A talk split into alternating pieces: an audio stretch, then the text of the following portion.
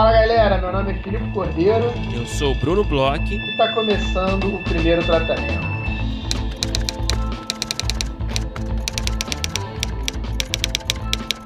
Fala Brunão, tudo bem? Fala, Felipe Cordeiro, tudo bem? E você? Tudo ótimo, Brunão. Estamos gravando aqui o podcast quando acaba de sair o resultado dos vencedores aí de um ano de assinatura do MUBI. É, Para quem está ouvindo quarta-feira, isso aconteceu ontem, já está nas nossas redes, mas é, quem ainda não sabe, quem não acompanhou pelas nossas redes, conta aí, Brunão, quem levou, quem foram os felizardos que levaram aí a assinatura do MUBI? Bom, é, a vencedora do sorteio, a gente fez dois sorteios, né? Só para esclarecer aqui, um sorteio dessa assinatura VIP de um ano para ouvintes em geral, né? Todo mundo que, que participava pelo Instagram ali comentando. E o outro sorteio foi para apoiadores, então todos os apoiadores do Divino Amor, né? Nessa faixa de apoio que a gente tem, é, estavam concorrendo automaticamente também nesse outro sorteio. Então, quem levou o sorteio para ouvintes em geral foi a Isadora Helvas. Parabéns, Isadora. E quem levou o sorteio para apoiadores foi o Demerson Souza. Parabéns, Demerson. E então é isso. Aproveitem, aproveitem um ano. Olha só, hein? Um ano de filmes da MUBI aí. É, tenho certeza que vocês vão matar muitas horas, se divertir muito, estudar muito, é, como a gente tem feito, né, Filipe, na MUBI. Exatamente, Brunão. É, parabéns aí pela sorte de todos. É, de novo, a MUBI... Queria eu ter essa gente... sorte, cara, de vez em pois quando. É. Ganhar alguma coisa tão difícil, né, cara? Pois é, e, e pô, bombou o, o concurso nas redes, assim, a MUBI... É, a gente falou bastante no último episódio, então quem, quem quer conhecer um pouco mais é, pode escutar o último episódio que a gente deu dicas é, de filmes. É, eu acho que assim é um, uma plataforma sensacional porque eles mesmos já fazem meio que eles dão uma chancela, sabe, dos filmes que tem uhum. quando você vai assistir. Então só de estar ali você já começa, você já parte da frente. Você já sabe que teve hum. ali um, um, olhar diferente. Então assim, é, curtam bastante aí como eu tenho curtido porque é muito boa a plataforma, eu estou encantado pela MUBI. E, Brunão, essa semana a gente também teve no, no primeiro tratamento para os nossos apoiadores, aí só para os nossos apoiadores, é, a palestra, né? O primeiro tratamento convida com a Sabina Anzuateg. Foi, pô, um papo super legal, é super esclarecedor. E fica também a dica aí para as pessoas que estão procurando, né? Conteúdo, coisas de roteiro, a gente tem esse o primeiro tratamento convida que é hum, uma vez por mês a gente conseguiu né, uhum. né, manter essa periodicidade. Uma vez por mês a gente convida algum roteirista que já passou por aqui pelo primeiro tratamento para palestrar, para falar, para dar quase que uma masterclass sobre algum tema escolhido de roteiro. Então é bem diferente da entrevista que a gente fez, a nossa uhum. proposta é essa, fazer uma coisa diferente, não repetir a entrevista, né? É, é bem diferente da entrevista, é sempre sobre um tema focado. A gente abre para os nossos apoiadores fazerem perguntas, a gente sempre recebe bastante pergunta, e depois ele fica salvo né, na, na, no, na página só para apoiadores.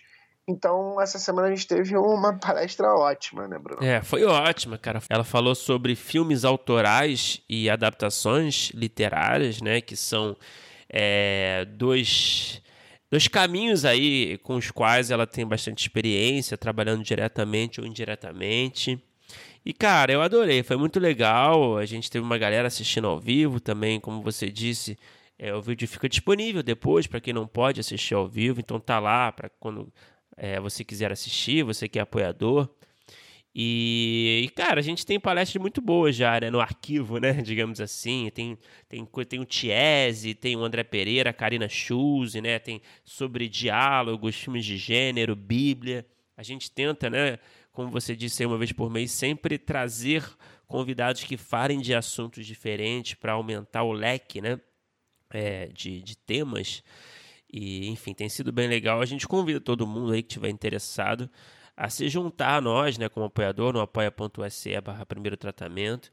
É, enfim, é, vamos ter aí em breve outras é, palestras né, nesse primeiro tratamento com vida, outras ações, outras oportunidades, outros sorteios também, porque não? Muita coisa boa está vindo por aí. E Brunão, a semana também que passou foi muito especial para você, é, especial para os roteiristas, né? De toda forma, é, além de você, outros roteiristas também, porque a gente teve o quarto prêmio Abra de roteiro, é o prêmio aí que a nossa categoria organiza para é, homenagear né, o trabalho do ano dos roteiristas, é o nosso WGA aqui. e como quem está chegando agora e não sabe, Brunão, foi finalista na categoria de melhor longa de comédia com o BO, que cá para mim deveria ter ganho. Ah. Então, já deixo isso claro aqui. Mas foi muito legal o prêmio e eu achava legal a gente conversar um pouquinho, você contar um pouco da sua experiência.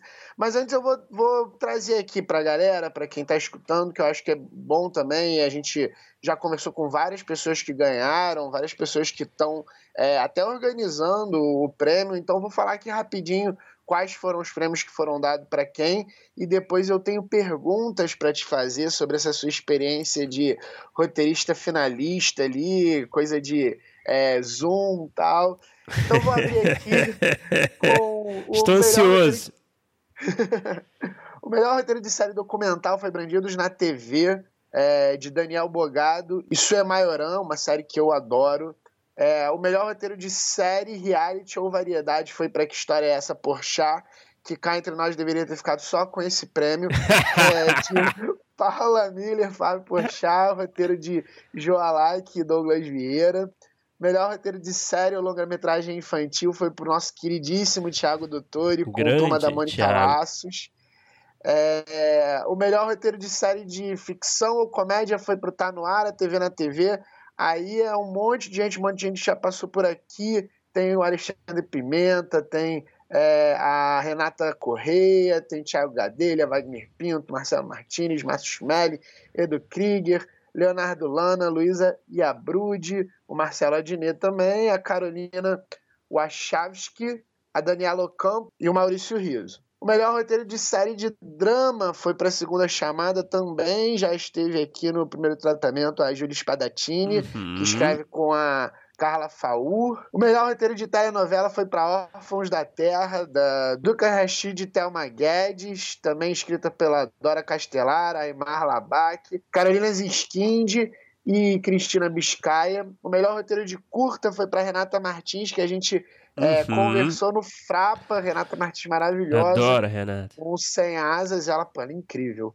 É, o melhor roteiro de longa-metragem documental foi para Bicha Travesti, da Cláudia Priscila, com Linda Quebrada e Kiko Goifman. Melhor roteiro adaptado foi A Vida Invisível, por Murilo Hauser, Inês Bortagaray e o Carinha Nus. Melhor roteiro original de longa foi Bacurau, com Kleber Mendonça Filho e Juliano Dornelles. E, por fim, o mais importante da noite, o melhor roteiro de longa de comédia, maior é, erro. Não é nosso costume falar isso, mas eu falo aqui, eu bato aqui na mesa e digo que foi o maior erro da noite. Brincadeira, mas a primeira tentação de Cristo, escrito pelo Fábio Porchat, que já tinha ganho dele, poderia ter não ter ganho agora. E Gustavo Martins, é, nessa que foi a categoria que você concorreu. E Brunão, agora eu já falei muito, eu queria saber. Primeira coisa que eu queria saber é como é que é ficar numa sala de Zoom com todos os maiores roteiristas do Brasil? A sala, primeira sala de espera. Rolou um papo, como é que você estava ali? Eu sei que rolou uma super produção aí na sua casa. Me conta como é que foi essa experiência. Cara, bom, em primeiro lugar, eu agradeço aí pelas palavras, cara. É, o Porchat realmente roubou o meu prêmio. É... que isso, é, mas agradeço, cara, aí o carinho. Cara, foi legal, cara, foi, foi diferente, né? Eu nunca tinha participado, assim, de um premiação virtual. É, foi curioso, assim. É, fiz o meu discurso, confesso, né? Fiz, preparei, né? Para ter o que falar, caso rolasse. Sim. Fiquei batendo lá o texto, pá. É, cheguei num lugar legal, eu acho, mas infelizmente o mundo nunca verá. ainda não, ainda não. Deve dar para aproveitar para o próximo. É, pô. a gente pega duas frases, duas linhas e, e dá, enfim, Atualiza dá uma reciclada. ali, né? e, cara, foi legal, cara. Não foi. Eu, cara, eu, eu queria até aproveitar esse momento aqui para parabenizar a organização, né, da Abra. É, o Léo Garcia tava lá ao vivo ali, é, na função ali, né, de tocar ali. É, na, ali na, na comissão de frente, digamos assim, né, da produção ali. É, e, cara, não é fácil, né? A gente sabe como organizar um evento não é fácil. E ainda mais com tantas limitações, né? A coisa da conexão. Eu sei que toda hora tinha gente que não estava conseguindo entrar direito no Zoom ou no outro é, software, né? Outro programa lá, né? De, que entrava ao vivo, enfim. É, eu sei que não é fácil coordenar isso. Então eu queria parabenizar a galera mesmo da organização, o Léo, todo mundo, pelo grande trabalho ali. Foi um, é, um evento que ficou super legal, é, com tanta gente talentosa, tanta gente especial e tão fundamental, né? Um evento desse para reconhecer os talentos, os projetos, né? É, a premiação, no fundo, é uma. A gente, eu, eu falo isso, acho que eu falei na outra vez, né? É, uhum. Quando a gente estava conversando sobre isso. Premiação, claro que é uma coisa boba, né? Mas eu acho que ela tem uma função ali é, para a indústria, sabe? De reconhecer, uhum. de dar um. É, dar um carimbo né, para essas produções, né, de fazer o público, quem sabe, falar: olha, poxa, olha, esse filme, essa série está indicada, esse prêmio de roteiro deve ser boa, vou assistir, né? Então eu acho que dá é, uma e visibilidade. Até, e até nós do mercado nos conhecermos um pouco mais, né? Também tem isso, eu acho. Exatamente. Principalmente no da Abra, né? Exatamente. Então eu acho que tem essa função que eu acho que é muito importante, né? Não importa se você ganhou, se você perdeu, você tá lá, é, eu acho que já é uma vitória. E, enfim, parabéns aí à galera da Abra que organizou isso tudo. E, e obrigado também a todos que votaram no BO. E, mas foi legal, cara. Foi uma experiência boa. Não, não, não, rolou, confesso que não rolou muitas conversas ali no Zoom, porque tinha tanta porque gente. Porque tinha cara. muita gente que você conhecia, que a gente, você tinha, conhecia do cara. podcast, conhecia da vida tal. E aí a galera ficou ali contida. Não, porque, pô, imagina, né, cara? Uma sala do Zoom com, sei lá, 50 cabeças, mais ou É. menos. É, não, é, é muita gente falando, ai, querida, saudade. não tem uma conversa, né? Não tem como você ter uma conversa organizada. Então a galera tava ali mais para se ver e receber as orientações da produção e, e para testar, né? Ah, estão me ouvindo, não estão me ouvindo, esse tipo de coisa. Mas foi ótimo é, encontrar ali, mesmo que virtualmente. Eu encontrei o Baião, o Doutor, e, é, encontrei muita gente que estava lá, né, que passou por aqui. E foi uma honra, cara, sinceramente. Eu fiquei muito feliz, assim. Foi uma honra estar ali representando, né? Eu não escrevi sozinho o BO, teve o Daniel Belmonte e o Pedro Cadori também. Escreveram comigo, mas é só uma pessoa podia representar, né, cada projeto. Então, enfim, foi uma honra mesmo estar ali. Agradeço e espero estar em futuras ocasiões, mesmo que não ganhe prêmio, não tem problema. Eu gosto da festa, espero que no, no futuro aí a gente tenha edições também é, presenciais, como, como já tiveram, né, as primeiras. Mas, enfim, isso é um resumo aí da minha experiência, cara. Não sei se satisfez as suas Eu questões. tenho, eu tenho mais dúvida, eu tenho mais dúvida. Primeiro que sem dúvida estará em próximas, em futuras, em muitas, eu tenho certeza. Todos nós. E eu queria. E para quem não, não, não viu ainda, para quem não sabe direito, como é que funcionava é, o esquema da hora do, do, do prêmio? Assim, você ficou lá na, na, sala um tempão e quando foi o seu prêmio, você foi para uma outra sala, foi, entrou ao vivo. Como é que, como é que funcionou? Conta para todo mundo aí como é que era esse esquema. Cara, a gente é, eles mandaram para a produção mandou, né, para quem, é, para todos os roteiristas, né, que fossem participar ali, né, mandou esse link do Zoom, então todo mundo entrou nessa sala, né, com alguma antecedência. E aí a apresenta a, aí a premiação começou ao vivo e aí conforme as categorias eram apresentadas ao vivo, né, a produção mandava um link de outra plataforma é que, que essa é a plataforma que entra ao vivo, entendeu? Eu mandava um link para cada um dos, dos, dos, concorrentes das categorias que estavam rolando ao vivo, entendeu? Então uhum. era, vai rolar agora melhor, sei lá, longa original, melhor roteiro de longa original. Aí todos os concorrentes dessa categoria recebiam um link para entrar, era só clicar, não tinha mistério nenhum, era bem tranquilo na verdade. E aí você já caía nessa nesse backstage, digamos assim, que era habilitado uhum. só quando aparecia ali na, na transmissão, né? Então era bem, bem simples e bem prático, na verdade. Uhum. Pô, cara, eu, eu acompanhei, é, acompanhei em grupo, né, de, de WhatsApp, que a gente tem um grupo aí de roteiristas que são nossos amigos, que ficava fazendo praticamente uma cobertura ao vivo do que estava acontecendo. e, pô, eu também senti muito orgulho de, de te ver lá e, e, assim, mesmo sem ter participado, realmente, de tirar o chapéu, é o que você falou, a gente viu como é que é complicado organizar qualquer tipo de coisa, e ainda com transmissão ao vivo. Eles transmitiram pelo YouTube, tem no YouTube todo, todo o, o, o, prêmio, é, né, Bruno? É verdade, tá lá. lá né? Tá à disposição é, então... lá o, vídeo, a transmissão completa. E, é, cara, a gente foi... vai botar no link do post Isso. também, a gente vai botar tudo aqui, mas, mas foi bem maneiro, cara, assistindo. É, e pô, cara, que honra, né, dividir a tela ali com o Pochá, com o Baião, com, com o René Belmonte. É, nossa, realmente a gente. Só fera mesmo. Porra, a gente realmente, a autoestima vai lá em cima, né, cara?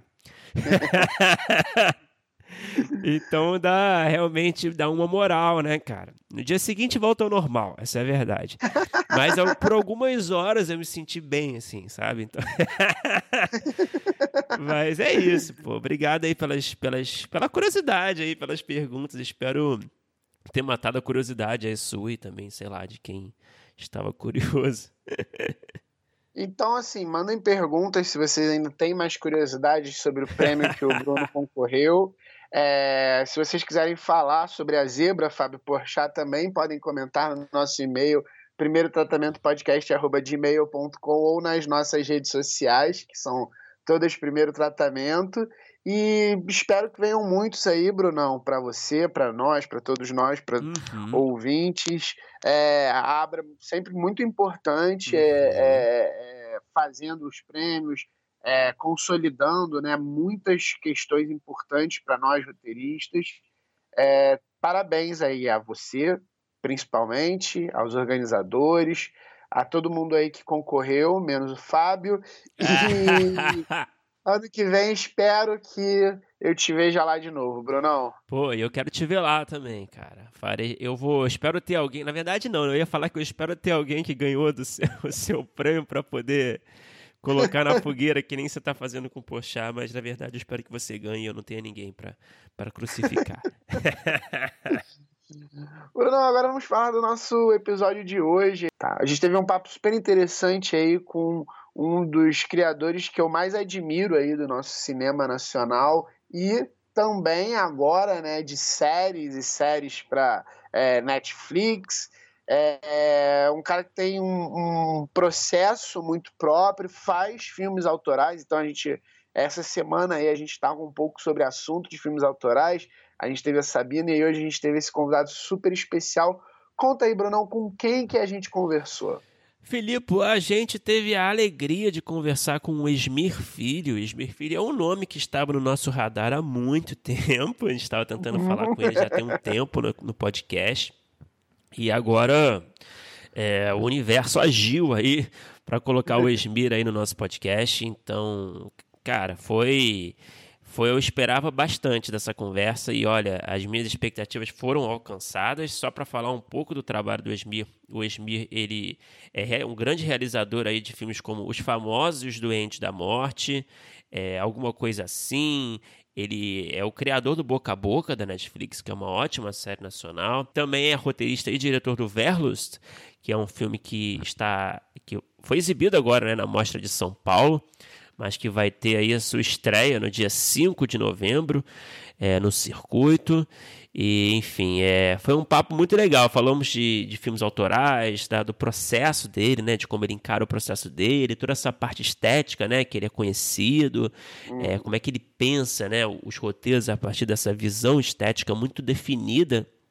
Né? Também falamos de sala de roteiro, de adaptação, falamos de, de bastante coisa. É isso, foi, foi um papo bem legal, um papo bem é, interessante, assim, porque quando a gente conversa né, com roteiristas que têm essa veia autoral, sempre as conversas são muito diferentes, porque os processos acabam sendo muito próprios, e é o que você falou, teve um pouco de tudo, teve sala de roteiro, é, o Verlos, ele contou pra gente que estreia agora é, e em breve já vai também estar tá nas plataformas digitais, uhum. então é, quem puder ir no cinema e que se sentir seguro de ir no cinema, a gente indica que é um filme muito bom e em breve também quem não está seguro de ir vai estar tá aí nas plataformas. Vamos escutar o papo que foi bem legal.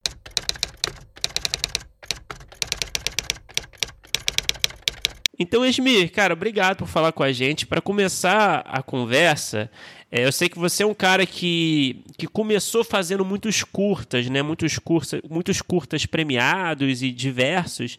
E eu queria aproveitar esse assunto para te perguntar uma curiosidade que eu sempre tenho assim com a galera que começou fazendo curta, depois foi fazer longa. Você acha que é importante para um realizador fazer curtas, ter experiência de curtas antes de se aventurar é, no longa-metragem? O que, que você aprendeu que você mais aprendeu com a experiência dos curtas também que você trouxe é, para os longas que você fez? Bom, eu acho, vou dizer que eu acho muito importante, sim, a incursão dos curtas, pelo, pelos curtas-metragens. Por quê? Porque o curta é um espaço para você experimentar o seu olhar, sabe? Eu agradeço muito ter tido esse espaço, assim.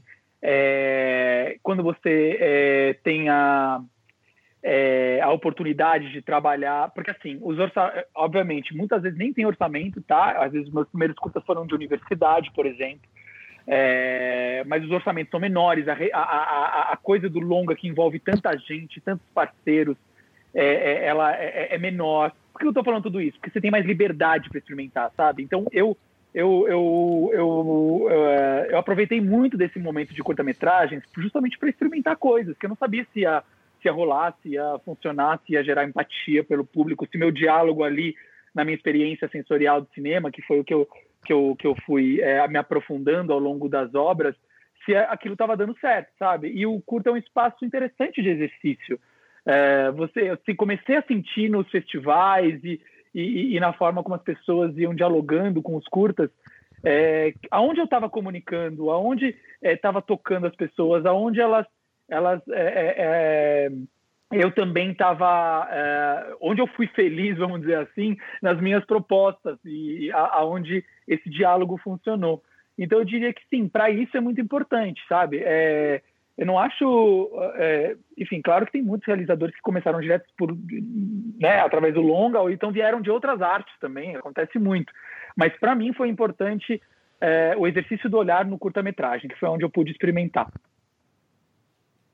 Então, já que a gente começou pelos curtas, eu queria pular mais ou menos, porque envolve também, para alguma coisa assim, que foi um filme que, salvo engano, você começou fazendo curta, né? E eu acho que não, não, não existia nem a, o projeto de já ser um longa. É, pelo que eu dei uma olhada e pelo que até lembro do Frapa, porque eu assisti no Frapa, agora até revi de novo. É, o projeto ele foi ganhando musculatura e ele foi, foi feito é, de uma forma bem diferente, que eu acho que é até legal você contar é, em, em, curtas, em tempos diferentes. É, como é que foi esse processo? É, e, e, lá atrás, a minha pergunta também é, é, você já pensava no longo ou foi realmente, como eu disse, e a minha memória é, lembra que primeiro ia ser só um curto e aos poucos o projeto foi ganhando o tamanho que ganhou? Não, com certeza foi um curta. Ele foi desenhado para ser um curta. Eu lembro muito bem. Ele foi meu segundo curta em 35 milímetros, que era uma época gente que a gente contava assim, tá? Eu tinha dois curtas em 16 e esse era meu segundo curta em 35. Hoje em dia os formatos to tornaram todos híbridos. Eu acho muito bom que a gente tenha essa oportunidade. Mas enfim, eu estava ali. Eu lembro muito bem que foi meu primeiro curta profissional, vamos dizer assim, fora da universidade ou alguma coisa assim. E eu escrevi esse roteiro para ser um curta enviei para um edital uh, da cultura inglesa, no caso, ganhei esse edital e desenvolvi o curta. Foi um curta muito celebrado, porque eu acho que assim, ele falava da adolescência, eu acho que os curtas, claro que existiam, assim, mas eles não falavam muito da adolescência contemporânea, muito menos da sexualidade, dessa coisa do, do, do como, como né, os jovens estavam descobrindo a sexualidade naquela época, porque hoje em dia já mudou completamente, mas naquela época eu lembro que foi um, muito celebrado porque muitas pessoas, muitos jovens se viram na tela e tinham um pouco essa essa escassez no audiovisual uh, naquele período. Então, uh, não só isso, ele foi para muitos festivais e ganhou prêmios, e foi para Cannes, inclusive, ganhou prêmio de melhor roteiro. Eu acho que é, ele ficou, sabe, no coração de muita gente, porque eu ia continuando fazendo meus outros trabalhos e muita gente vinha me falar do curto, alguma coisa assim. Né? E muitos jovens, eu lembro de uma história bonita até que um menino que chegou para mim no cinema e me deu um bilhete assim, e eu só abri o bilhete e estava escrito ou alguma coisa assim mudou minha vida. Aí eu olhei para ele e falei, a minha também. E ele saiu. Assim, foi, foi lindo, porque ele não falou nada. Ele só me deu esse. E eu falei, nossa, é, que forte isso, né? Quando o cinema tem essa potencialidade. E como eu fiquei muito próximo, tanto da co-diretora Mariana Bastos, é, quanto dos atores, a Caroline Abras e o André Antunes, que veio essa ideia maluca sete anos depois, a gente fala, meu, por que a gente não faz uma continuação? Foi tão bonito o nosso encontro, vamos... Aí eu comecei a ligar para toda a equipe, dizendo a gente vai fazer uma continuação. Pra... É como se a gente fosse reviver. Tem gente que faz festa de aniversário para se ver, ou sei lá, uma festa para se reencontrar. Vamos fazer um curta novo para se reencontrar? Foi um pouco isso. E, e, a gente ia fazer um curta continuação. Assim, né? Fazendo aquela coisa. Imagina, já é difícil sequência de filmes. Imagina uma sequência de curta, assim, tipo, alguma coisa assim, dois. Não ia rolar. Quer dizer, no começo a gente queria que rolasse, mas a gente começou a captar coisas nesse segundo período de filmagem, em 2013, e, e, e basicamente falava sobre trans, as transformações da Rua Augusta e era muito bonito isso, de ver como era a Rua Augusta, como ficou a Rua Augusta em 2013, comparando com 2006, quando a gente né, rodou o curta, que a gente segurou as imagens e falou, cara, esse filme tem caldo. A gente podia. Essa seria uma segunda parte, mas vamos trabalhar numa terceira parte e que poderia ser uma espinha dorsal, né, que unisse todas essas, essas imagens. Foi aí que eu sentei com a Mariana, a gente construiu o roteiro direitinho, assim, de um longa-metragem usando as imagens do curta que a gente tinha, com as imagens dessa segunda parte inéditas e imagens que a gente ia rodar em Berlim. E foi aí que surgiu o curta, o longa-metragem, desculpa, alguma coisa assim. Então foi uma decisão que foi tomada ali em 2015 e 2016. A gente filmou em 2016, né? É, então foi assim. É, foi o tempo que foi moldando o filme. Osmir, eu queria entender um pouco mais, assim, claro que eu vejo, né, vendo o seu trabalho, eu vejo que tem algumas, alguns temas recorrentes, né, é, muito sobre sexualidade, sobre identidade também, né, busca por identidade também. Eu vejo algumas coisas recorrentes no seu trabalho. É, você diria que as ideias que você costuma, os projetos que você realiza, né, os longos, os curtos, enfim, até o, o boca a boca, por que não? É, você diria que o primeiro passo né, para a concepção do projeto é, é a partir desse tema central que você quer explorar, estudar, investigar. Como é que eu queria que você falasse um pouco desse, desse momento inicial, assim, como costumam surgir essas ideias? É muita de experiência pessoal também, imagino. Eu queria que você falasse um pouco disso. Eu acho que a, a, a vontade de fazer do filme surge de inquietações, tá? e perguntas que eu faço para o mundo. Assim, é, são coisas que me incomodam, é, temas que eu vejo aí é, é que não estão sendo discutidos e precisam ser falados.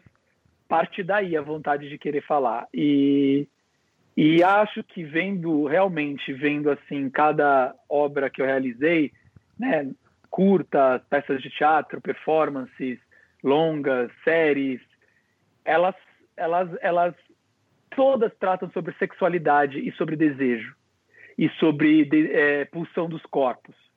Então, eu digo isso porque a gente, é, é, adolescência também e juventude também, mas, por exemplo, Verlust, que é o longa que eu estou lançando agora na mostra e que vai lançar agora, é meu terceiro longa-metragem, ele também fala sobre o terreno dos prazeres, desejos, só que são outras idades. Então, eu não, não me restringo só à adolescência. Então, eu acho que a sexualidade, sim, é um tema que me instiga, eu acho que existe uma tentativa é, de colocar em caixas. Até hoje isso acontece e eu procuro mostrar é, ou dialogar com as minhas obras que é muito complexo colocar em caixa né, a sexualidade né, e definir o que alguém gosta, ou que um grupo de pessoas gostam assim, né? Eu não, eu não, não gosto de. Eu, eu, eu, eu procuro falar sobre as complexidades do desejo, né? e, e, do, e, do, e do corpo. Então é por aí. Eu acho que todas as pode ver que todas as obras tratam assim do tipo você não consegue definir bem, mas você entende que aquela pessoa está experimentando, se descobrindo uhum. e, e, vivendo uma história de afeto e, e, e, muitas vezes de amor. Então eu falo também muito sobre relações, né? Relações familiares, relações é, afetivas. É, e me encanta a complexidade das relações. Eu acho que é sobre isso que eu que eu fico é, é fico falando sobre, entendeu? Mas não é muito consciente. Ah, quero falar sobre isso. Eu acho que acho que de dentro para fora acaba surgindo essas inquietações. É, e, então, assim, você, por exemplo, vamos pegar os filmes. É, essas temáticas, elas, pelo que eu entendi, elas são quase que inerentes da, da forma como você escreve, mas é, parte é, de temas e, e, abordar esse tema em, em, cada fase diferente, ou você parte, as suas ideias partem de acontecimentos, por exemplo, você falou essa segunda parte é, é, do alguma coisa assim que você estava pensando na questão da Rua Augusta, é, qual, quais são as fagulhas normalmente que te dão a ideia para começar um, um, filme. Assim. Eu imagino que, por exemplo, no Verlust tenha partido alguma coisa a partir até da Marina Lima, que eu acho que você tinha feito até um curta com ela antes, não tinha feito? Não, na verdade eu fiz um clipe com ela, mas foi depois de ter gravado o filme. É que o filme foi rodado em 2017 e, o, o, e, o, o, o clipe saiu depois. É que demorou para sair esse filme, né? Foi um pouco isso. Mas para responder a sua pergunta, é, eu acho uh, que eu esbarro nas coisas, cara. É bem isso. eu esbarro, e quando eu digo esbarro, sei lá, as coisas me provocam. Então, pode ser algo que eu vi, ou alguém que me instigou, ou alguém que me mostrou alguma história, alguém que me contou alguma história, ou algo que eu vivi.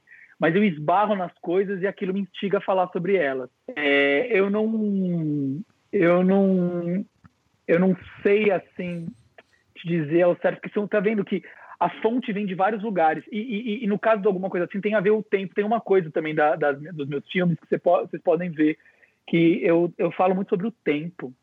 Ou eu, eu discuto o tempo enquanto linguagem porque eu gosto muito de, de, de dilatar o tempo nas coisas que eu dirijo, ou seja, tirar do tempo real e mostrar um tempo subjetivo da cabeça daquele personagem, isso me encanta, ou falar das transformações ao longo do tempo, né? Ou de alguma coisa assim é isso. Eu tive a oportunidade de mostrar ao longo de 10 anos a vida dos personagens, né?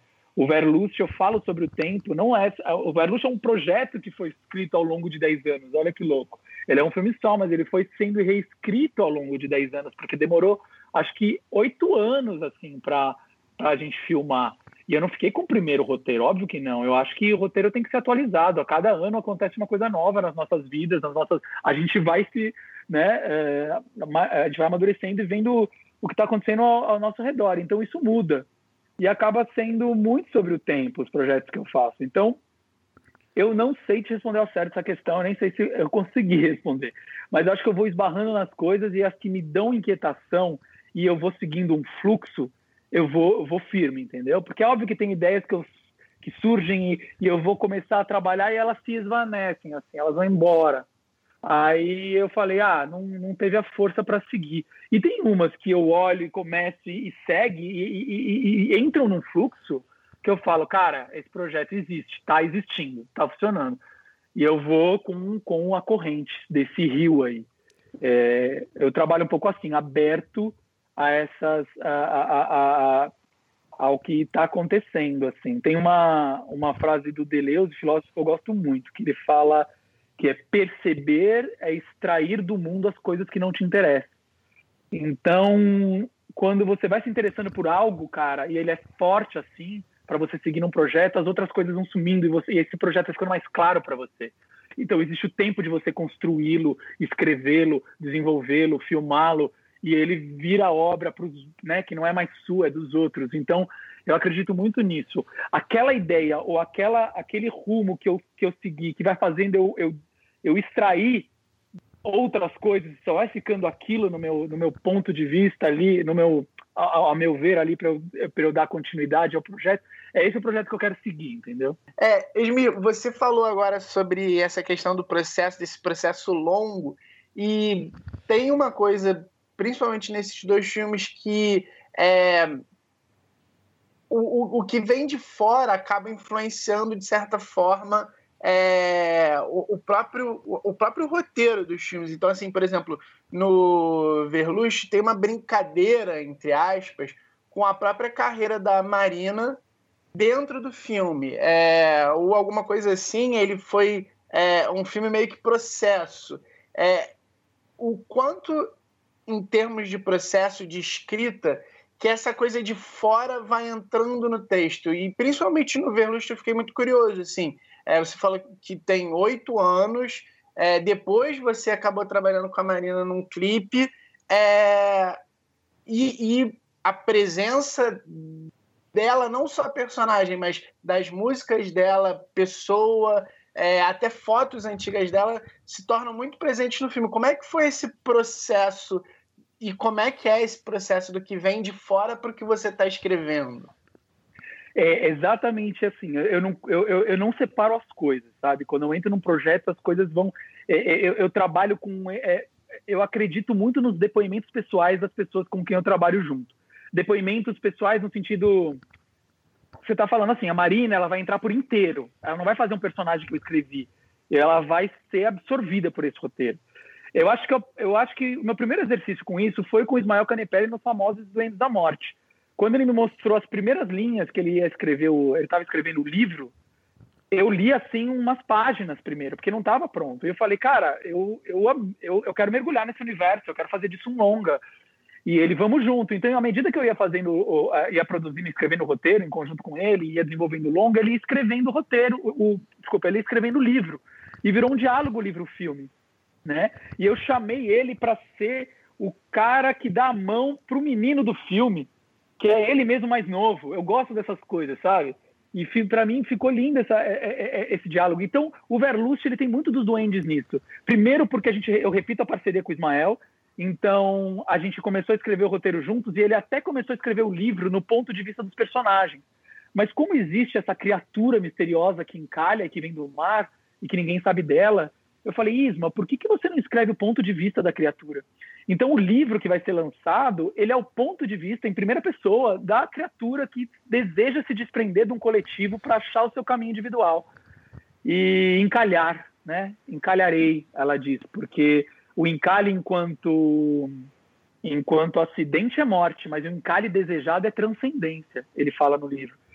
Então tem coisas ali do livro que virou cerne ali para aqueles personagens, para o desenvolvimento daquela, é, é dos personagens do filme, né? O filme está na, na, areia, aguardando essa criatura, e o livro vem com o mar.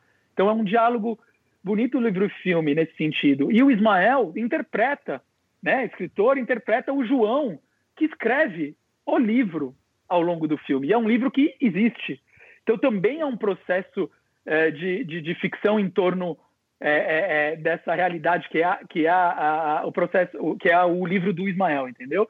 E com a Marina foi a mesma coisa. A gente tinha, eu já tinha escrito, claro, o personagem do ícone pop, só não sabia quem era.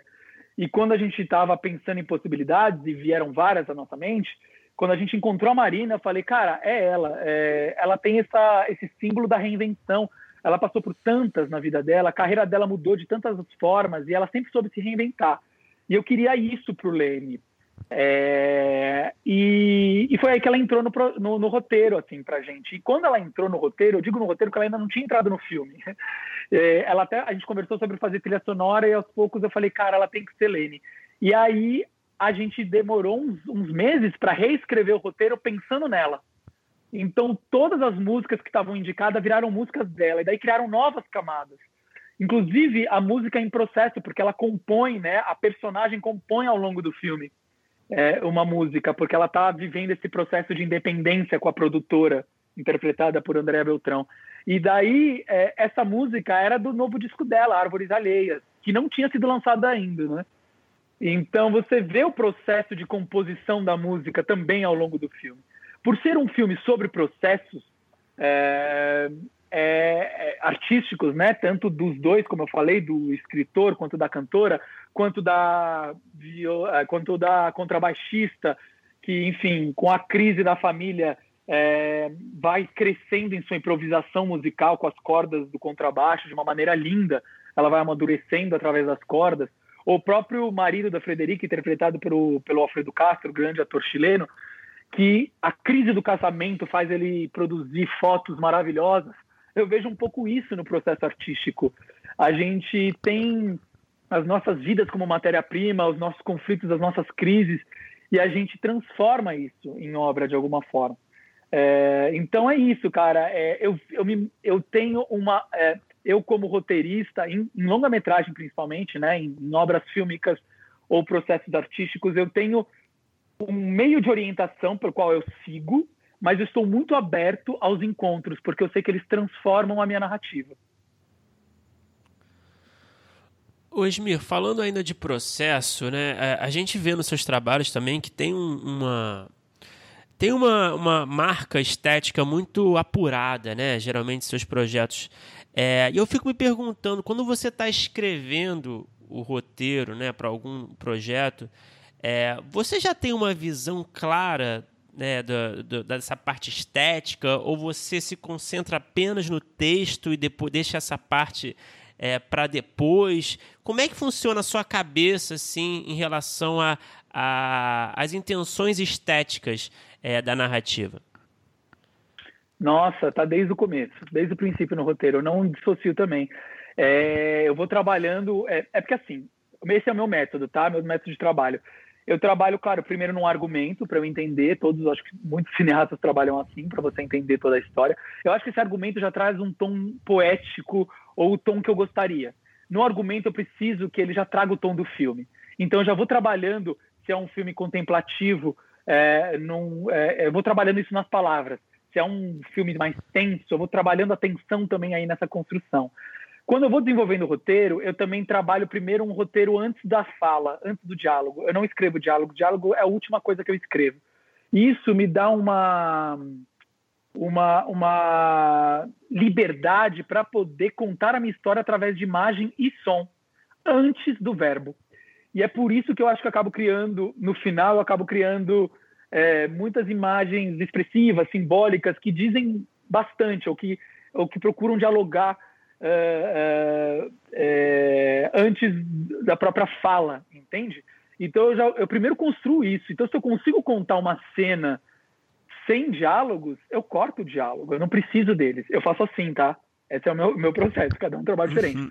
Então, e, e, e, o som já está aí, eu queria dizer isso, não é só é, essa coisa da imagem e, e é, é, é, esse, esse, esse lugar sensorial da imagem, mas o som também está contido, porque eu acredito que o som é físico e ele precisa ter espaço.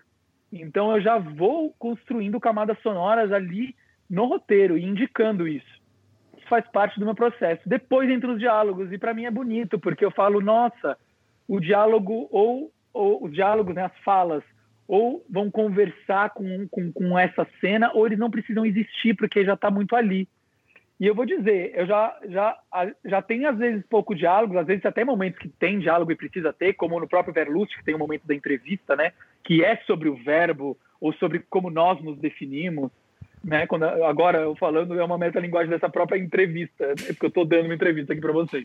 Mas é engraçado isso, porque e a gente se apresenta assim. E acho que a vida é mais complexa, por isso eu gosto muito da, da imagem e do som para contar algumas coisas que o verbo não consegue. E esse é um rapidinho, Felipe, só um, um, complemento. E esse é um processo que você foi aperfeiçoando ao longo da sua carreira. Você sempre trabalhou assim. Você costuma se inspirar, ou você se inspirou ali é, no, no, processo de alguém. Você bebeu da água de alguém assim, é, de parceiros. Como é que foi? Você sempre pensou, dessa, sempre trabalhou dessa forma? Primeiro foi muito intuitivo muito intuitivo no sentido de que eu, eu não, até não fazia nessa ordem necessariamente, mas às vezes eu chegava lá, sei lá, talvez tivesse roteiros, meu primeiro roteiro tem bastante, é, meu primeiro curta em 35, chama Impar Par, que eu fiz como TCC, tem bastante fala, por exemplo, mas aos poucos eu cortava em ensaio, sabe essas coisas? Eu fui percebendo coisas. acho que teve o meu diálogo com o Ismael foi essencial para isso, porque ele, ele é ele é roteir, ele é escritor, né? Então é um mundo literário que que transbordou assim na minha vida, principalmente quando a gente trabalhou ali nos Duendes. Foi muito interessante a nossa parceria, me ensinou muito de como trazer essa poesia literária para o cinema, mas ao mesmo tempo uma como tradução, sabe? Porque eu acho que as palavras são do livro e, a, e cinema, o suporte é a imagem e o som. Então, como trabalhar essa poesia é, que você, né, do não dito é, dentro do cinema? Então, foi foi um processo e eu fui aperfeiçoando também trabalhando em, com outras outra, outros, outras pessoas e também bebendo, como eu falei, por exemplo, tem um livro do Deleuze que chama Diálogos, que me marcou muito quando eu li, da Deleuze com a Claire, Claire Parnet. E, e fala sobre isso, sobre encontros é, e, e, sobre processos. E eu fiquei, para mim foi engraçado. Ele não fala sobre cinema, mas era uma aula de cinema. Eu quando dou aula de cinema, quando dou aula de roteiro, direção, eu trago muita coisa dos diálogos do Deleuze porque eu acho que faz muito sentido é, em como trabalhar cinema, equipe, diálogo com o outro, comunicação. Então tem um pouco isso, e sei lá, pensando, tem até coisas de quando eu li Robert McKee, entendeu? Story, que é super, é, muito mais esquemático, né? Mas tem coisas lá que eu, que eu aprendi muito, assim. A própria coisa de escrever o diálogo por último, engraçado, quando eu, eu, o McKee fala isso, né? Para você trabalhar primeiro e depois é, deixar os diálogos para frente eu descobri que esse é um método que funciona para mim. Antes eu não fazia isso. E daí, quando eu li isso, eu falei, nossa, tem tudo a ver com o que eu faço, mas eu vou pisar fundo nisso. E funcionou. E, enfim, cada projeto também é um projeto, vale a pena dizer. Ou seja, é, vai, é, cada projeto tem sua particularidade, tá? E, e, mas é um pouco assim que eu trabalho. Yasmir, é, eu ia perguntar sobre as séries, mas eu fiquei curioso com uma questão que é o seguinte: é, o Bruno falou bem, assim, os seus filmes eles têm quase que uma assinatura estética. É, eles têm é, o que você falou também um pouco de, de, uma, de um trabalho com o tempo de cena, tem um, um pace assim que, que acaba também sendo uma, um tipo de assinatura, assim, eles são bem autorais. É, você se vê escrevendo para não dirigir alguma coisa? Você acha que você conseguiria escrever um roteiro e não dirigir ele na frente um longa, ser alguma coisa assim? Ou você acha muito importante é, pegar e para chegar nesses resultados, pegar essas duas pontas é, é, da produção?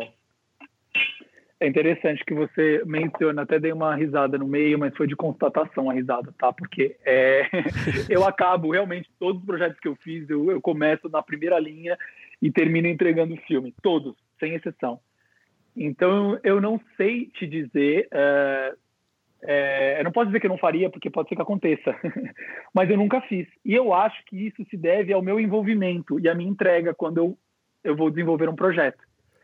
É, eu já trabalho pensando lá na frente. É, é muito interessante, assim, quando eu vou escrevendo e vou encontrando o ator, o ator ou a pessoa que vai integrar o elenco já muda o meu roteiro, como foi com a Marina Lima que eu contei.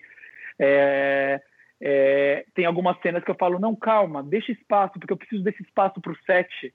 Eu preciso disso aqui indicado para eu entender ali no set, por mais que né? É, então tem coisas que eu já escrevo é, com imagens prontas na minha cabeça, prontas, né, né, entre aspas, né? Porque óbvio que na filmagem tudo muda, mas eu digo prontas no sentido que eu visualizo coisas e tento descrevê-las no roteiro, mas sabendo que existem ou é possível fazer é, realizar em imagem. Então, no meu processo é, é, é, assim, não é à toa que eu acho que eu acabo fazendo do início ao fim. No, na série Boca a Boca, por exemplo, é, que existe essa figura do showrunner, que eu acho que eu me dei muito bem pensando né, na figura do showrunner americano, né, que é o cara que é produtor e autor da história, acompanha até o fim e participa de todos os cortes e tudo mais. Então, isso de fato. Mas não só isso, eu dirigi também episódios. Lá, lá fora, nos Estados Unidos, não é comum que o showrunner dirija. Né? Existem os, os diretores, mas ele está lá acompanhando e ele é a palavra final de todo, de todo o processo. Mas eu dirigi, porque eu amo set de filmagem. Então, é, tem isso também. É, eu gosto muito do processo de escrever e gosto muito de todo o processo de, de direção, é, montagem, finalização. Então, é, eu pego um projeto e sempre falo assim: eu não consigo pegar um projeto pela metade. Tipo, ah, estou fazendo três coisas ao mesmo tempo. Não, talvez em, em desenvolvimento, por exemplo, as coisas podem estar em, em, em partes diferentes, em momentos diferentes de desenvolvimento, vamos dizer assim. Mas quando eu pego uma coisa para fazer, eu embarco total, assim. Então eu preciso decidir muito bem quais são as coisas que eu vou embarcar, porque eu sei que eu me entrego e eu vou estar de início ao fim. É, pelo menos foi o que aconteceu até agora, tá?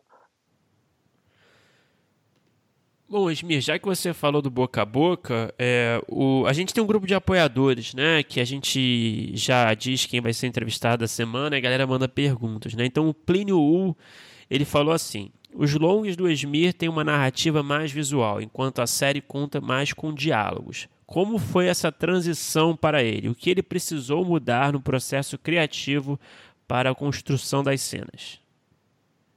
Maravilha. É, uh, concordo, tá? Que boca a boca existe uma trama, inclusive, né? Onde os diálogos são importantes. Eu acho que realmente eu abracei a linguagem da série, de, de séries? Eu, eu, eu, eu, gosto de séries também, eu assisto e eu sei que elas têm uma linguagem diferente. Não vou nem mencionar as, as, as séries assim maravilhosas e que fazem a curva, né? Que é, sei lá, a, o Hospital dos Fantasmas, do do, é que eu acho que em francês é L'Hôpital de Fantôme, do, do Lars von Trier. Uhum. The Kingdom, chama em inglês, tá? The Kingdom, por exemplo. Isso vai para um outro lugar, eu acho que tem muita gente que experimenta, mas eu estava ligado que trabalhar com Netflix exigia é, você entender qual é a linguagem deles. Então, como a minha linguagem ia dialogar com a linguagem deles. Então, foi sim um processo de pesquisa. Ao mesmo tempo, eu fiz uma sala de roteiro com roteiristas maravilhosos que vieram do cinema, pessoas jovens e que dialogavam também com as questões do, do, do, do, do da série. Uh, tenho como parceira Juliana Rojas também, que gosto muito do trabalho. Eu digo isso porque ali em sala de roteiro, a gente tinha em mente, eu levantei assim, né, uh, como chefe de sala de roteiro, eu levantei uma estrutura que eu falei, gente, a gente vai fazer episódios em cinco atos. Uh, enquanto muita gente trabalha cinema em três, vamos dizer assim, né, e eu, por exemplo, não costumo definir atos no cinema porque eu gosto da experimentação da linguagem eu me permito trocar de ordem as coisas, porque eu acho que o cinema está nesse lugar experimental que, para mim, eu, do, que eu, eu, eu, curto muito, né, de linguagem. A série, por mais que eu tivesse momentos contemplativos visuais, porque tem também, eu sabia que eu tinha que trabalhar com um roteiro dinâmico. Eu sabia que eu estava falando com um jovem, que eu ia trazer as questões que eu traba trabalhei nos outros filmes, mas queria colocar essa roupagem. E acho que essa coisa dos cinco atos foi uma, uma, um, uma chave importante, porque quanto mais atos, mais viradas, né? Então, se você trabalha assim em cinco atos, você vai ter o quê? Quatro viradas, né? Do um para o dois, dois para três, três para quatro, quatro para cinco. E os cinco você tem o gancho, vamos dizer, né? São cinco viradas que você tem um gancho para o próximo episódio. E essas viradas têm que ser progressivas. Então, o que acontece? Vai aumentando a tensão. Vocês podem ver, vocês podem gostar ou não da série, mas boca a boca é tenso.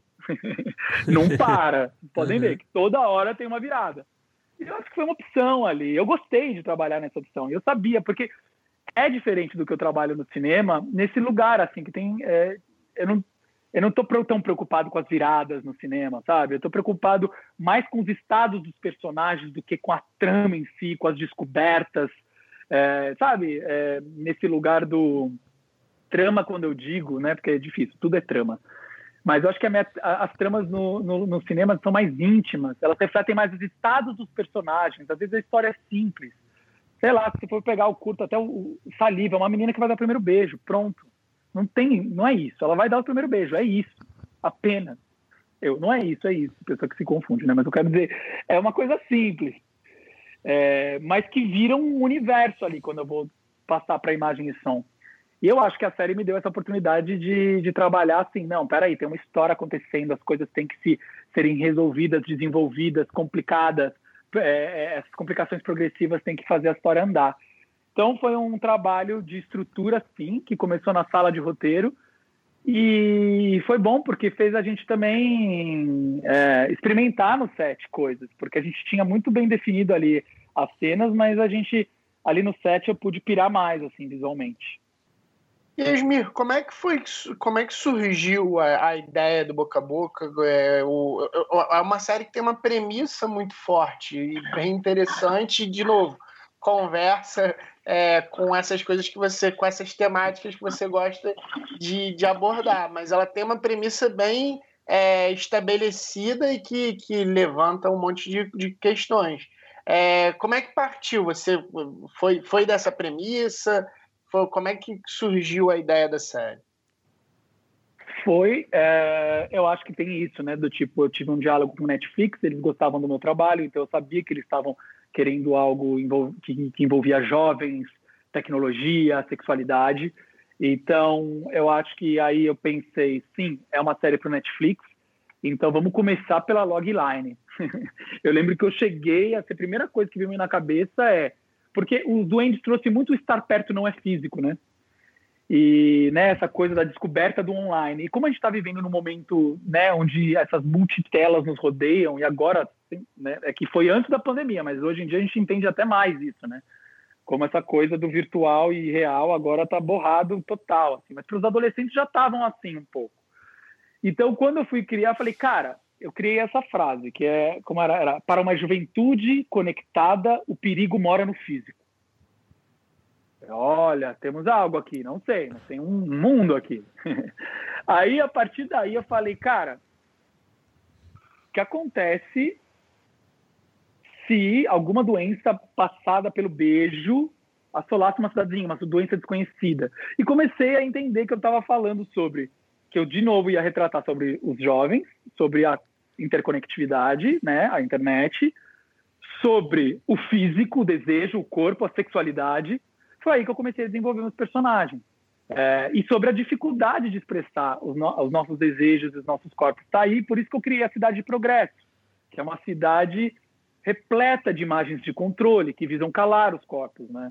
Então, eu acho que tudo partiu dessa frasezinha que eu falei e, e dessa vontade de falar sobre o jovem hoje e, e acho que a premissa, né, do tipo, né, uma doença que passa pelo beijo assola uma cidadezinha do interior, veio dessa é, dessa grande força do antagonismo, né, essa síndrome como força do antagonismo para esses jovens que querem se expressar. E também, a partir dela, discutir as relações né, interpessoais numa comunidade, porque, enfim, começamos a fazer sério, diversos estudos de epidemias anteriores e percebemos que o padrão da o padrão comportamento existe um padrão de comportamento diante das epidemias ao longo dos anos, né? Ou seja, as epidemias mudam, mas a gente se comporta de maneira parecida. Então, eu queria lançar essa pergunta, né? É, o que, que devemos tratar além da doença em si ou da tentativa de cura, né? O que, que temos curar, que temos que curar, ou o que que esses essas epidemias todas estão mostrando para a gente também. Então a intenção foi aí que a série foi se aprofundando, tá? Então o que eu te contei é mais ou menos isso, da onde partiu, às vezes parte de uma frase, às vezes parte de, de uma imagem, é, né? E aí a coisa foi se aflorando. Mas com certeza se desenvolve e se aprofunda através dos personagens. Isso eu acredito muito. É, não é só sobre a trama, tá? A premissa ela pode levantar né, a bola, mas aí eu preciso saber quem são. Ou seja, através de quem eu vou contar essa história, eu vou me aprofundar nessa história. E é aí que eu vou mergulhando e aprofundando nos personagens, na relação entre eles. E, e foi assim que eu desenvolvi a primeira Bíblia, vamos dizer, que eu desenvolvi sozinho antes de entrar em sala de roteiro e que tinha todo o arco da história. E como é que foi o envolvimento criativo da Netflix? É, não sei se não é, me parece que é uma relação, uma dinâmica toda diferente, né, ao que você está acostumado, né, na sua carreira. É, como é que você, como é que era esse envolvimento criativo da Netflix e como é que você lidou com isso, né? Desses feedbacks constantes, imagina, esses retornos sempre, né? Porque imagino que tenha sido é, quase que uma uma criação colaborativa de certa forma ou não? Posso estar errado também. Teve uma liberdade maior. Queria que você falasse um pouco dessa relação. Cara, os dois, porque assim teve bastante feedback, mas teve muita liberdade criativa uh, no desenvolvimento dos roteiros. O que acontece é assim, eu acho que esse diálogo existe o tempo todo, tá? Até você, seu produtor, você a distribuidora que vai querer o seu filme ou não, você sempre está num diálogo para entender se os interesses estão ali alinhados, ali as expectativas em relação ao filme. Então, é, eu procuro dialogar bastante ao longo do processo. Eu não gosto de, de trabalhar sozinho, porque o, um, o incômodo que pode gerar para alguém, não necessariamente o produtor, o distribuidor ou o canal vão ter a solução para o problema narrativo, ou a solução, ou seja, a solução deles, tipo, ah, vamos fazer por esse caminho. Não trabalho muito assim, mas eu procuro saber qual é o incômodo. Porque se eu sei o incômodo, tipo, ah, o canal se incomodou com essa cena, ou o produtor se incomodou com esse momento, aí eu tento também trabalhar no sentido de que, tá bom, então vamos para uma outra alternativa onde eu, eu também me interesso por isso, e resolva esse incômodo do canal, por exemplo. Isso aconteceu muito no Netflix, tá?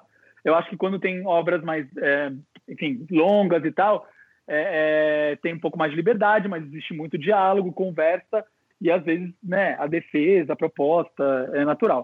Mas no Netflix, como teve feedbacks constantes, era assim, era detectar o incômodo deles e trabalhar na sala de roteiro coisas que a gente acreditava para é, é, tirar esse incômodo. E funcionava. Então começou um trabalho de confiança, entendeu? Então eles tinham feedback, mas eles confiavam nas nossas soluções. Eles não propunham coisas do tipo, ó, oh, não, melhor acontecer isso. Não, eles falaram, putz, aqui, será que é isso mesmo que acontece? Aí a gente propõe outra solução. Ah, gostamos. Então, você entende que acaba. É, se você souber dialogar e você não fica batendo a cabeça, você trabalha na. É, nas suas diversas possibilidades narrativas que você tem, que você acredita, para ir de encontro com o que o canal também espera. E todo então, mundo é uma ganha, forma né? de você ter a sua liberdade. É, você tem a sua liberdade trabalhando, entendeu? Eu, é, é, é, é, difícil, tá, gente? Isso, mas é um exercício que eu acho que todo mundo teria que fazer, que quando trabalha com um canal ou quando está trabalhando com patrocinadores, né? Porque não deixa de ser, né? Um patrocinador geral, é, é quem dá a grana para tudo. E também tem uma linha, você tem que ter noção da linha editorial desse canal. A Netflix tem uma linha editorial, você pode ver, tem sim. Uh, inclusive no formato. Agora, o que aconteceu com a Netflix, que foi muito interessante, que é diferente dos processos de longa, que eu acho que as coisas em longa-metragem e outras obras artísticas são mais orgânicas. Tipo, as conversas acontecem no meio de um processo, no meio depois do segundo tratamento, ou primeiro, enfim. O Netflix, ele é muito agendinha, ele é agenda, sabe? tem tabela. Então, era interessante que nós tínhamos que é, dar quatro versões de escaleta, quatro versões de roteiro, entendeu? Então, primeira versão do roteiro, vai, volta feedback. Daí temos a segunda, vai, volta feedback, entendeu? Então, essa agenda foi interessante para nos organizarmos assim. E, e, e, eu acho que daí alinhava as expectativas de todo mundo. É, foi um processo interessante, assim, é, desse de desenvolvimento de roteiro com Netflix. Eu gostei. Esmir, como é que foi a montagem da sala de roteiro? O que, que você procurou é, trazer para a sala? Você falou um pouco que trouxe pessoas que tinham é, experiência com, com longa tal. Como é que foi que você é, montou a sala e o que, que você acha importante para fazer uma montagem de uma sala que funcione, que, que traga ideias e que faça a série rolar? Cara, uma série, olha, é, eu acho que é muito importante a diversidade numa sala de roteiro. Isso é imprescindível. Quando eu montei a sala de roteiro, é, eu pensei muito nisso, em ser pessoas jovens, de ter diversidade é, racial, sexual, é, porque a gente precisa desses pontos de vista e mundos que para dialogar. Assim, na série tinha muito isso, né? A série fala sobre várias questões, tocam sobre essas questões.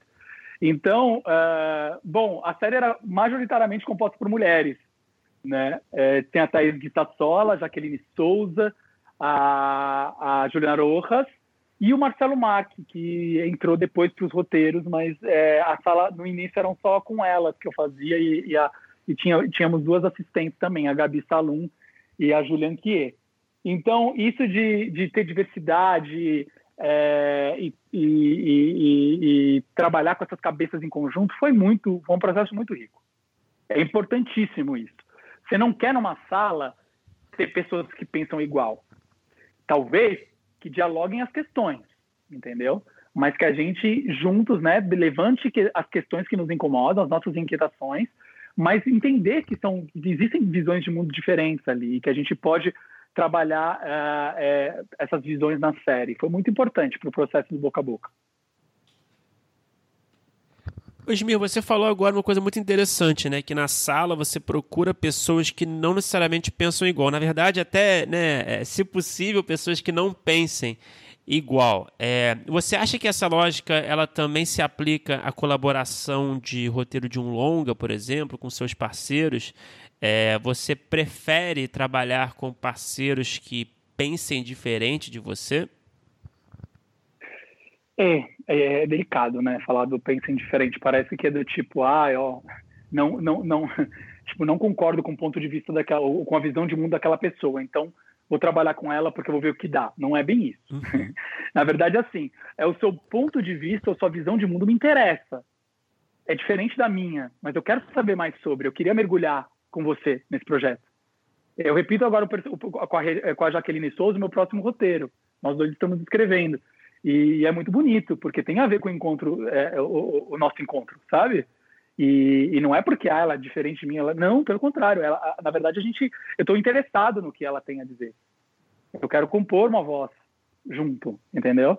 Então é, é assim. É, o Ismael Canepelli também, assim, é, é, ele tem a particularidade, dele, mas existe um mundo dele que me interessa é, fundir, entendeu? Então eu trabalho assim. Então não é exatamente também é, você entende, Mas né? um ponto é de, que, talvez ah, um olhar, né? Um ponto de vista.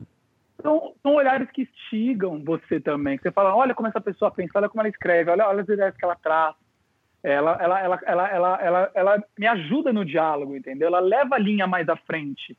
É porque não é sobre o embate. Muito embate não, não vai levar o, o roteiro à frente. É importante discussão e diálogo, né?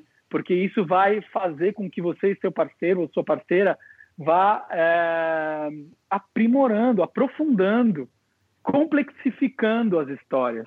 Se rola muito embate, não dá, porque é, vira objeção e aí a coisa emperra. Então, isso até no, no voltando a citar o Deleuze nos diálogos, né? ele fala muito sobre isso, né?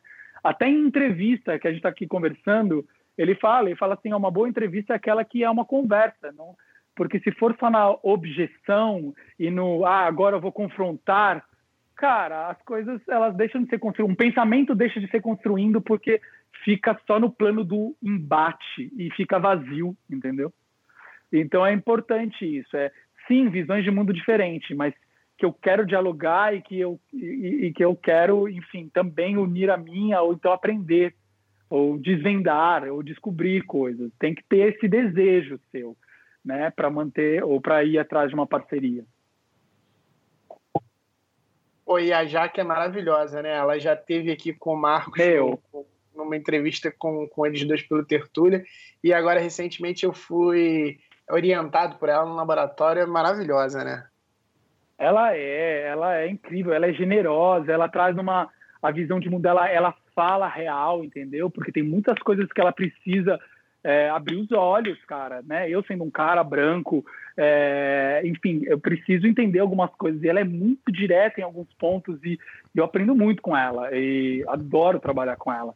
É, e que legal que eu não sabia que você conhecia. Ela, ela é realmente e ela é muito muito doce, sabe? Assim, consegue falar tudo e ao mesmo tempo ser é.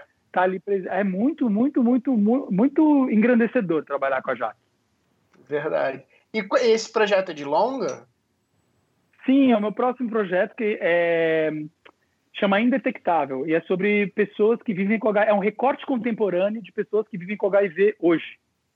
É, porque é, ainda existe o estigma e um, né, em torno do que é o HIV, porque muita gente ainda acha que é a, a, que confunde HIV com AIDS e e tem um, o, o, que aconteceu nos anos 80 e 90 já não é mais assim, mas quais são as complexidades de viver com HIV hoje e ser indetectável, né? Ser indetectável quer dizer que você zera a sua carga viral, porque quando você está em tratamento, você zera a sua carga viral e você não transmite mais o vírus. E nem desenvolve AIDS. E poucas pessoas sabem disso, que você não transmite mais em tratamento. Então, assim, é, são muitas coisas que a gente está discutindo e eu me uni a ela para escrever esse roteiro e a gente Bom, vou até participar de uma da residência Pop-Up, não sei se vocês conhecem, mas é uma residência que foi criada pelo Mathieu da Haas, que é na Lituânia. Então, muito em breve, até, muito em breve, né, quando as fronteiras abrirem, eu vou conseguir participar dessa residência lá, que o projeto foi selecionado. Então seria um próximo longa e que a Jaque e eu dividimos o roteiro. E eu tenho uma, uma outra pergunta também, que é uma curiosidade, é, sobre o, o, o Verlust. É, foi gravado aonde? Aquilo é Uruguai? Sim, foi gravado no Uruguai. É, e... Praia de José Inácio. E foi, foi por conta de coprodução? Você achou aquele lugar? Porque é, o lugar é incrível e ele abraça a história de uma forma é, muito, muito envolvente. Assim, é, é, parece que o filme passa em um monte de lugares e aos poucos, e aos poucos você vai notando que tá tudo ali muito no. São duas casas ali uma do lado da outra, aquela praia e parece um universo separado, né? Total, eu acho que quando eu escrevi o roteiro lá atrás, eu, eu queria uma praia isolada, fria, algo que não fosse familiar. Não sei porquê, eu tinha uma sensação que esses personagens se esconderam do mundo e a gente não sabe onde eles estão. Eles se isolaram, é interessante, né, falando de isolamento hoje, mas já tinha escrito isso, eles se isolaram a ponto de, sabe, não querer tá, estarem longe da vida, das pessoas, da sociedade. Não é à toa que eles vivem a vida que eles vivem. E e, e, e, é claro que eles não se bastam, porque alguma coisa vai fazer eles, é, é, esse formato aí ruir. Então, a escolha do ambiente era muito importante. E eu não queria nenhuma praia brasileira, não porque, ah, quero fora do Brasil, não tem nada a ver com isso, é porque as praias brasileiras iam, iam dar uma identificação, sabe? Elas são tropicais, a gente vive os réveillons na praia, ia ser outra coisa. Eu queria uma praia desconhecida. E aí eu ia ainda para o sul. Eu falei, meu, tem que ser o sul. O sul. E foi nesse diálogo com a Nora, da Casa de Cima de Porto Alegre, que é a produtora que, enfim, fez o Verlust acontecer, maravilhosa. E ela trouxe o Oriental Filmes, que é uma produtora do Uruguai, que se interessou pelo projeto. E eu falei, cara, praias do Uruguai realmente podem ser interessantes, já vi algumas fotos. Daí eu fiz uma road trip, eu mesmo, eu com um amigo, Ernesto, filho, que também é artista, mas não tem. Não, não fez esse projeto, mas eu falei, vamos comigo, vamos passar, sei lá, passar o final de ano visitando praias do Uruguai. Era uma viagem, claro, né? Uma road trip de férias, mas com trabalho junto, que é o que eu faço muitas vezes. Aí eu comecei a, a, a isso, cara. Eu fiz a costa inteira do Uruguai e eu achei essas duas casas. Quando eu olhei para essas duas casas, eu falei, cara, é a casa delas. É esse lugar, parece um barco estranho de concreto, também encalhado nessa praia, e tem uma coisa imponente, né? Eu em aquela praia fria, porque o Uruguai é frio, né? E aquelas pedras, aquela areia, aquele mar, tudo, tudo falei, cara, é por aqui. E aí foi um, um desafio para a produção, porque com, quem falou que a gente ia conseguir essas casas? Aí a gente tinha plano B, plano C, claro, mas por fim a gente conseguiu rodar nessas casas.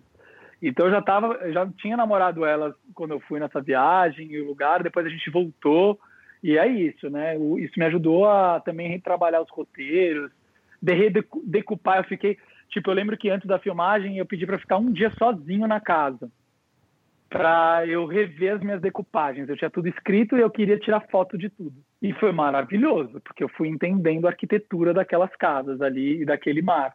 Foi importante. E foi uma facilidade, no caso, o filme ter, ter sido feito só numa locação, né? É, tudo acontece lá. E, então eu precisava explorar bem esses cantos desses quadros. E, e, e, mais uma vez você vê como o ambiente interfere no roteiro, né? E faz mudar as coisas do roteiro também. Então muita coisa mudou a partir do encontro desse, desse lugar. É, eu vou trabalhando assim, entendeu? Eu vou, as coisas vão sendo absorvidas no roteiro a partir do que eu vou encontrando e me esbarrando com, com elas. Bom, muito bem, Esmir. A gente tem um bloco final que a gente faz, que a gente faz as mesmas perguntas para todo mundo que passa por aqui, as perguntas mais, mais diretas, mais objetivas, tá bom? É, então vamos lá. Esmir, qual é o melhor roteiro que você já escreveu, na sua opinião? Pode ser um curto, um longo, uma série, episódio de série, pode ser um roteiro que não foi produzido, pode tudo.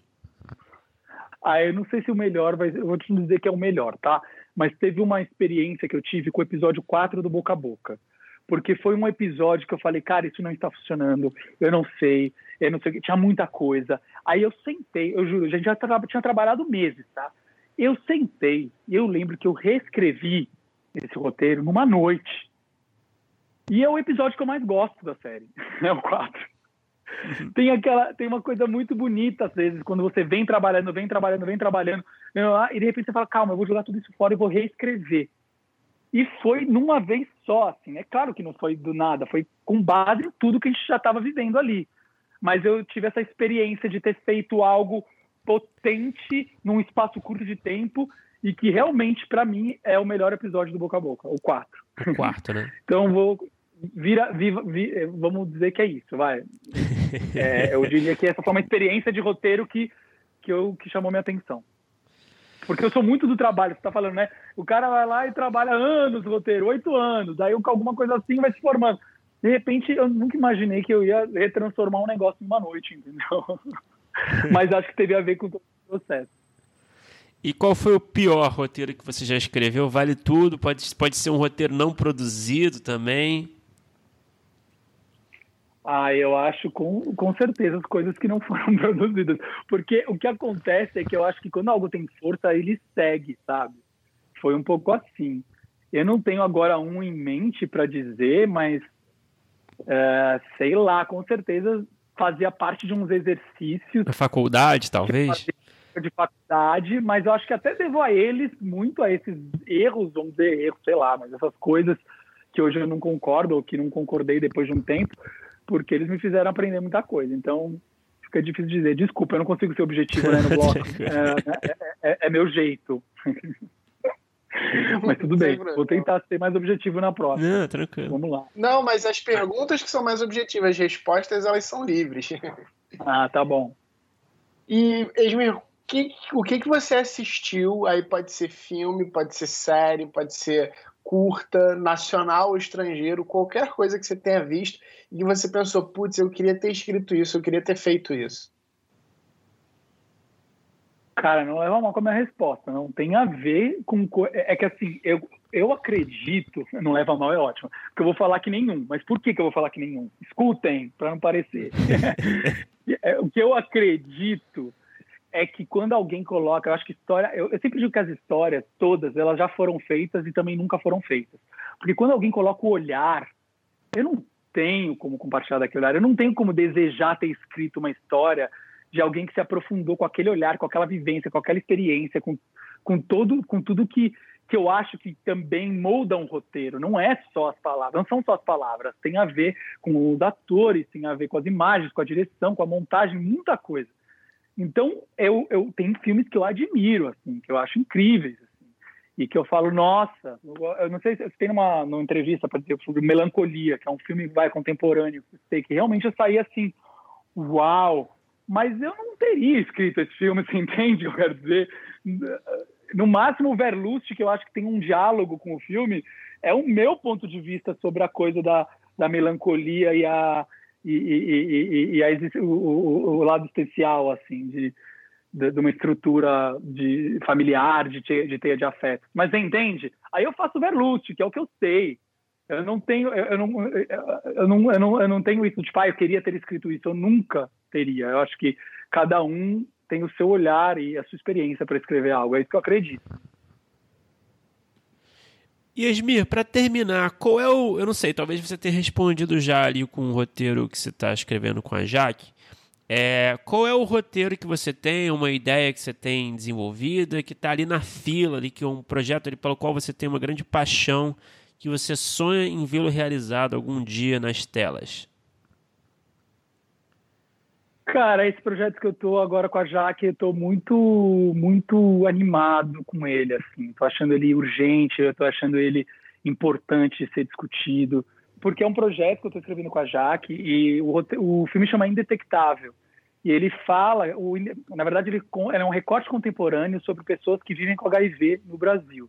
Só que ele visa lançar um ponto de vista humano e não clínico, porque já foi muito uh, é, registrado no audiovisual uh, o HIV e a AIDS de um ponto de vista clínico, né? Dos pacientes e da morte, e de até um, um, um, uma coisa fatídica dos anos 80 e 90.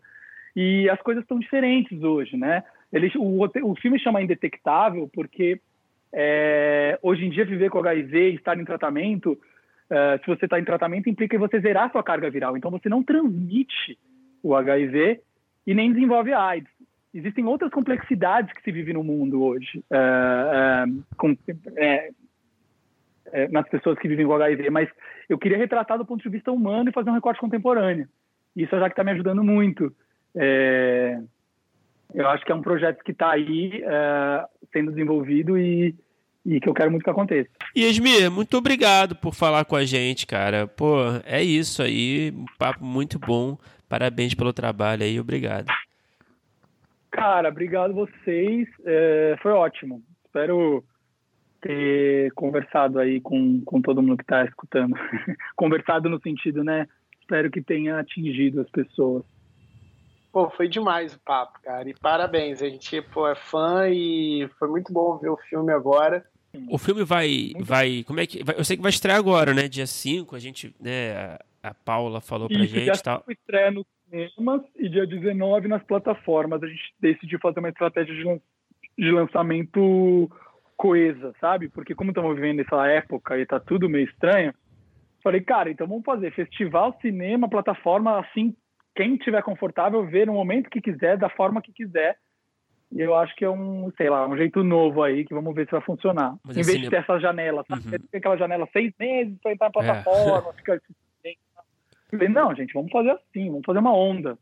Cinema onda convencional mesmo, né? Não é drive, é drive-in também, não? Não, cara. Então, vai ser, muito vai ser cinemas. É, porque estão abrindo alguns cinemas é, dentro de protocolo, uhum. né? É, de acordo com os protocolos. Eu tô, inclusive, vou convidar as pessoas que estiverem à vontade ou se sentirem confortáveis em ir. E para quem não, assistir nas plataformas. Por isso que eu pedi para que tudo fosse próximo. Uhum. Né? Porque é delicado. Eu acho que tem gente que se sente confortável para ir dentro dos protocolos, tem gente que não. E respeito. Uhum. Ah, perfeito, Esmir. Pô, boa sorte aí, cara. Obrigadão mesmo. Prazerzão falar contigo aí, tá bom? Valeu. Valeu, abraço, gente.